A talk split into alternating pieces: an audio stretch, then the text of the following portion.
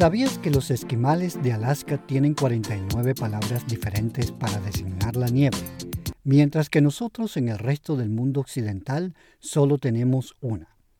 Este es un ejemplo de la capacidad humana no solo de resolver problemas, sino de hacer distinciones, lo cual determina nuestra inteligencia. Conexión interior. Episodio 10. La inteligencia y cómo medirla. Este programa llega a ustedes por cortesía de Mente Subconsciente. Visite su página web www.mente-subconsciente.com. Mente Subconsciente, un portal para la autohipnosis, autoayuda y superación personal. Yo soy Jesús Parada, conferencista y experto en coaching. Hola amigas y amigos, bienvenidos al episodio 10 de Conexión Interior, un podcast dedicado a la exploración de temas de la mente, desarrollo personal y empresarial. En este episodio estaremos explorando y trataremos los siguientes puntos. Primero, ¿qué es la inteligencia? Luego hablaremos de los tipos de inteligencia. Posteriormente nos referiremos a las teorías sobre la inteligencia. Luego hablaremos sobre ¿se hereda la inteligencia? Y por último, ¿cómo medir la inteligencia? Y comenzamos. ¿Qué es la inteligencia? La inteligencia es nuestra habilidad para adquirir información de nuestro alrededor e incorporar esa información en nuestra base de conocimientos y luego aplicarla a nuevas situaciones y contextos. Mientras que existen muchos modelos acerca de la evolución de la inteligencia humana, el lenguaje y la vida social sin duda alguna juegan un papel en dicha evolución por cuanto permiten que el conocimiento pase de generación en generación. También se afirma que la inteligencia es nuestra capacidad de hacer distinciones, ya sean abstractas o concretas, en el medio donde nos desenvolvemos. Cuantas más distinciones seamos capaces de hacer, más inteligente seremos un individuo es más inteligente que otro por el número de distinciones que es capaz de hacer en el ambiente en que vive. La evolución de nuestra inteligencia nos ha conducido a nuestro éxito como especie, permitiéndonos adaptarnos para habitar casi todos los ambientes de la Tierra.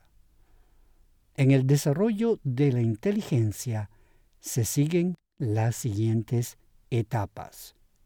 En primer lugar, la adquisición. Aquí la información se recopila a través de las experiencias, se entiende y se retiene para ser procesada. En segundo lugar tenemos el proceso. La información nueva se analiza críticamente se compara con el conocimiento existente y se coloca en contexto. Y en tercer lugar, en cuanto a el desarrollo de la inteligencia tenemos la aplicación. El conocimiento existente se aplica a una nueva situación o problema en lugar de repetirse desde la memoria. Pasemos ahora a hablar acerca de las teorías de la inteligencia. Algunos estudios sugieren que la conectividad entre las cortezas prefrontal y parietal y pequeñas áreas de redes neuronales son la clave para la inteligencia. Aquí, el lóbulo frontal del cerebro aloja gran cantidad de redes asociadas con la inteligencia. Las redes implicadas en examinar hipótesis son un componente integral de la inteligencia. El fascículo arqueado es una conexión importante entre las regiones del cerebro implicadas en la inteligencia. Este fascículo es la ruta neuronal que conecta la parte posterior de la unión temporoparietal con la corteza frontal del cerebro. Por su parte, el lóbulo parietal tiene numerosas funciones asociadas con la inteligencia, incluyendo la conciencia espacial.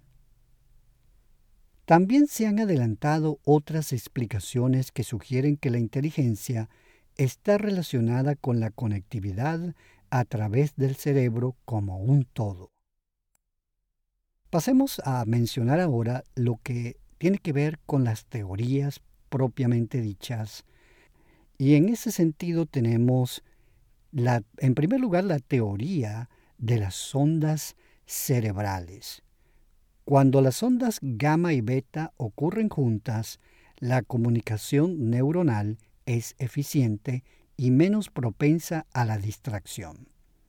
Y las ondas gamma y beta son oscilaciones neuronales que tenemos en el funcionamiento del cerebro. La otra teoría es la teoría de la neurociencia de redes. Esta teoría plantea que la inteligencia no consiste tanto en las regiones del cerebro que tienen que ver con la misma, sino más bien en cómo el cerebro en su totalidad se comunica, por lo que entonces todo el cerebro tiene que ver con la inteligencia. Y por último tendríamos la teoría de la plasticidad, y esta plantea que una inteligencia más alta tiene que ver con la habilidad de alternar y adicionar conexiones dentro del cerebro. Pasemos ahora a ver los tipos de inteligencia. Sobre la inteligencia se habla a menudo en sentido amplio, pero existe la teoría de que hay múltiples inteligencias. Se reconoce que la gente puede tener la capacidad para adquirir y aplicar conocimientos en áreas específicas. Así, por ejemplo, alguien podría no ser tan bueno en matemáticas, pero puede tener una gran habilidad con la música, al punto de que incluso con solo oírla tan solo una vez, puede reproducirla y crear al mismo tiempo una obra maestra. Algunos científicos argumentan que esta teoría representa una definición más realista de la inteligencia, mientras que otros alegan que tales inteligencias no son más que meras aptitudes.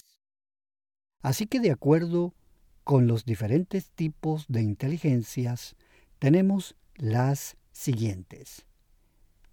La naturalista, la inteligencia naturalista, la cual reconoce características de plantas y animales y realiza deducciones en base a lo que se conoce sobre el mundo natural. De manera que alguien que tiene este tipo de inteligencia pues tiene una gran capacidad para entenderse con el mundo natural, para comprenderlo, para analizarlo, para estudiarlo, para deducir cosas acerca de la naturaleza. Luego tenemos la inteligencia musical. Quien posee este tipo de inteligencia es sensible al ritmo, al tono, melodía y timbre, y puede aplicar esto a tocar y componer música. La siguiente inteligencia es la lógico-matemática. Quien tiene este tipo de inteligencia es rápido con los números y fácilmente puede hacer cuantificaciones. Además demuestra gran capacidad para resolver problemas sistemáticamente y tiene un pensamiento crítico sobre los asuntos que se le plantean.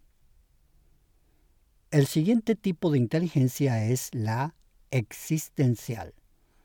Este tipo de inteligencia emplea la observación, las ideas y el conocimiento para explicar el mundo exterior y el rol de los humanos en él. Otro tipo de inteligencia es la inteligencia interpersonal. La inteligencia interpersonal se caracteriza por mostrar una gran sensibilidad por los estados anímicos y de humor de las personas, sentimientos y motivaciones, lo cual aplica a las relaciones interpersonales y a ayudar a grupos a funcionar integralmente. El siguiente tipo de inteligencia es la inteligencia corporal kinestésica. Este tipo de inteligencia utiliza una mayor conciencia corporal, coordinación y tiempo para dominar actividades físicas como el deporte. La siguiente inteligencia es la inteligencia lingüística. Esta clase de inteligencia facilita el uso de las palabras y puede usar esta habilidad para crear historias, comunicar conceptos que sean inclusive conceptos complejos y aprender idiomas. De manera que estas son personas con gran facilidad lingüística para comunicarse oralmente. Después tenemos la inteligencia intrapersonal. La inteligencia intrapersonal permite tener un profundo entendimiento de nuestro propio ser que puede ser usado para predecir nuestras propias reacciones y emociones ante nuevas situaciones. Luego tenemos la inteligencia visual espacial. La inteligencia visual espacial hace posible juzgar las distancias con facilidad, reconocer pequeños detalles y resolver problemas espaciales mediante la visualización del mundo en tres dimensiones. Pasemos ahora a otro de los puntos y es el planteado por la pregunta ¿Se hereda la inteligencia? Bien, la respuesta a esta pregunta es que no solo las características físicas son los únicos rasgos que pueden pasar de generación en generación. De hecho, se piensa que la inteligencia es uno de los rasgos del comportamiento humano más heredables. Se estima que entre el 50 y el 85% de las diferencias en la inteligencia de un adulto pueden ser explicadas por la genética, de manera que como vemos, la inteligencia humana tiene un alto componente hereditario que pasa de padres a hijos. Los científicos han determinado que existen más de mil genes humanos que están vinculados con la inteligencia.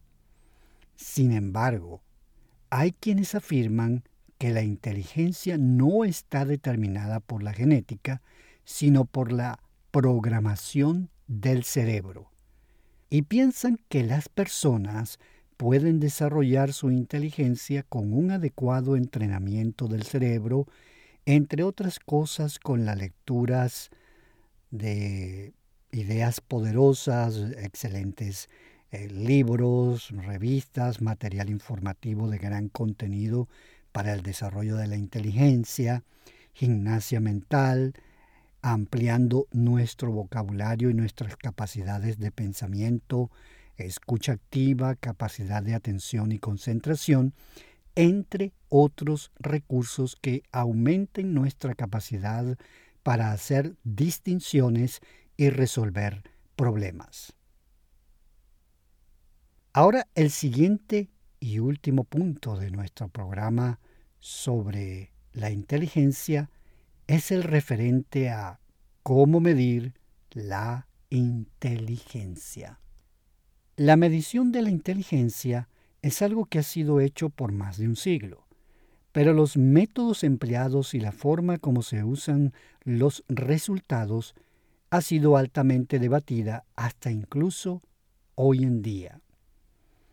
El cociente intelectual, o CI, es la puntuación total derivada de pruebas estandarizadas que miden aspectos de la inteligencia, incluido el pensamiento analítico y el reconocimiento espacial. Existe más de una docena de pruebas diferentes que proporcionan una puntuación de cociente intelectual y se han utilizado para seleccionar estudiantes y para reclutar personal en instituciones como las Fuerzas Armadas, el Ejército. En esas eh, organizaciones pues se utilizan este tipo de pruebas de cociente intelectual. Aunque las pruebas de cociente intelectual no son estadísticamente fiables, se debate el hecho de que parecieran estar sesgados los resultados hacia las culturas de las que provienen. Cuando las puntuaciones de las pruebas de cociente intelectual se trazan en un gráfico de frecuencia, el resultado es una curva de campana o distribución normal, en la que la puntuación de la mayoría de las personas se agrupa simétricamente alrededor del promedio. Por cada 100 personas, 68 tendrán una puntuación de cociente intelectual entre 85 y 115. En estos gráficos, tanto en el final superior como el inferior de la escala, la frecuencia desaparece rápidamente. No obstante, los estudiosos de estos temas han podido determinar que el cociente intelectual de un individuo puede variar hasta en 20 puntos dependiendo de la prueba usada.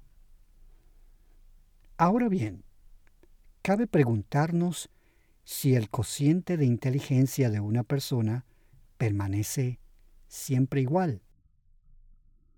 Al respecto, los científicos han determinado que el cociente intelectual de un niño puede ser bastante variable con significativos cambios de puntuación en periodos relativamente cortos. No obstante, tales puntajes tienden a estabilizarse cuando somos adultos. Pero existen también alternativas al cociente intelectual para medir la inteligencia. De manera que el cociente intelectual no es la única medida existente para medir la inteligencia. Existen varias opciones, muchas de las cuales son más visuales y están basadas en fotografías, ilustraciones, ilusiones o patrones de secuencias como su componente central o esencial.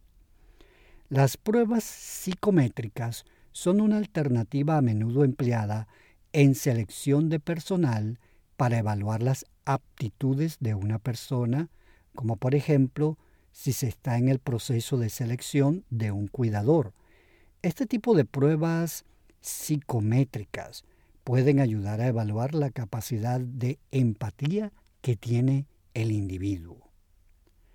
La gente que obtiene buena puntuación en las pruebas de cociente de inteligencia, también es muy probable que obtengan muy buena puntuación en otras pruebas de inteligencia.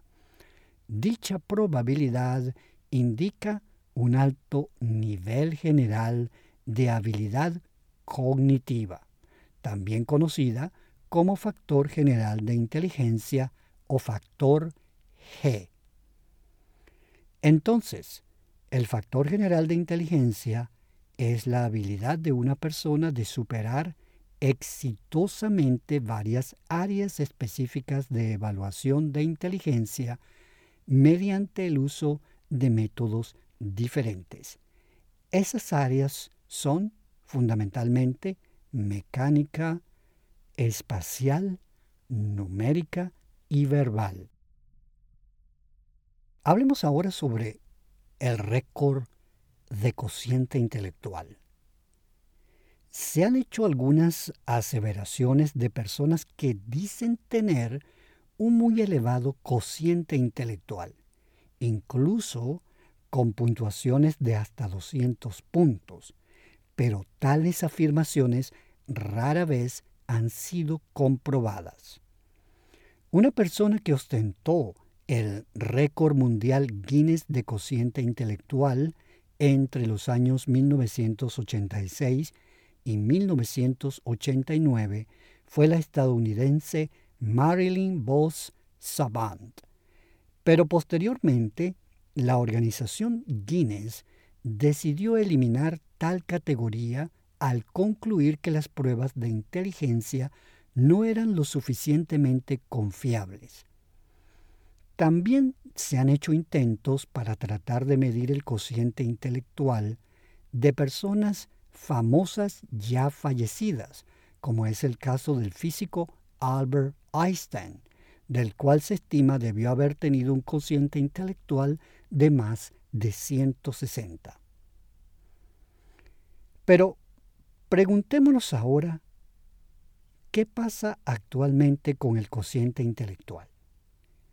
Ha evolucionado. Están aumentando sus puntuaciones en las nuevas generaciones de personas. Hay evidencia de un aumento generalizado en el cociente intelectual.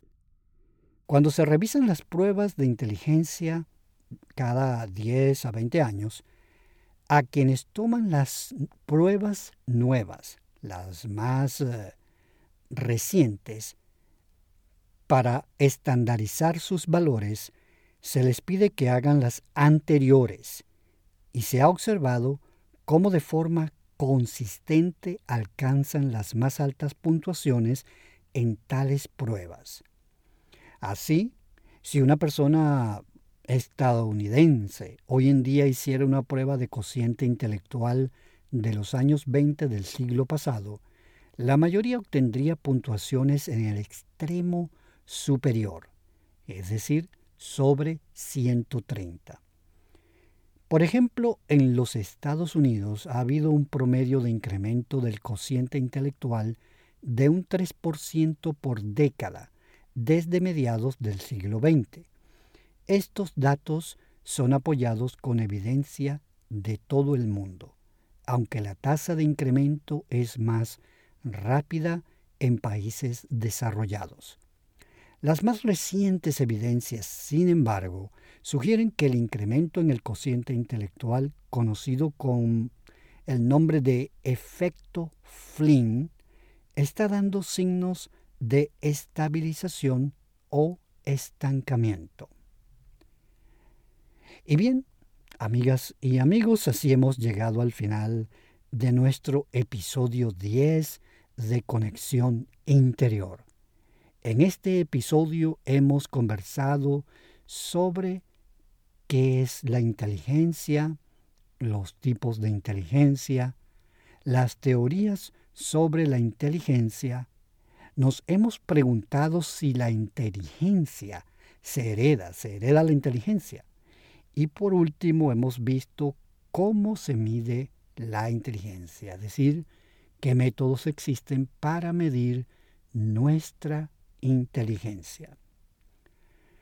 Les habló Jesús Parada y solo nos resta invitarlos a escuchar nuestro próximo episodio donde estaremos hablando sobre el estrés y cómo manejarlo. Este episodio de Conexión Interior ha llegado a ustedes por cortesía de Mente Subconsciente. Visite su página web www.mente-subconsciente.com. Mente Subconsciente un portal para la autohipnosis, autoayuda y superación personal.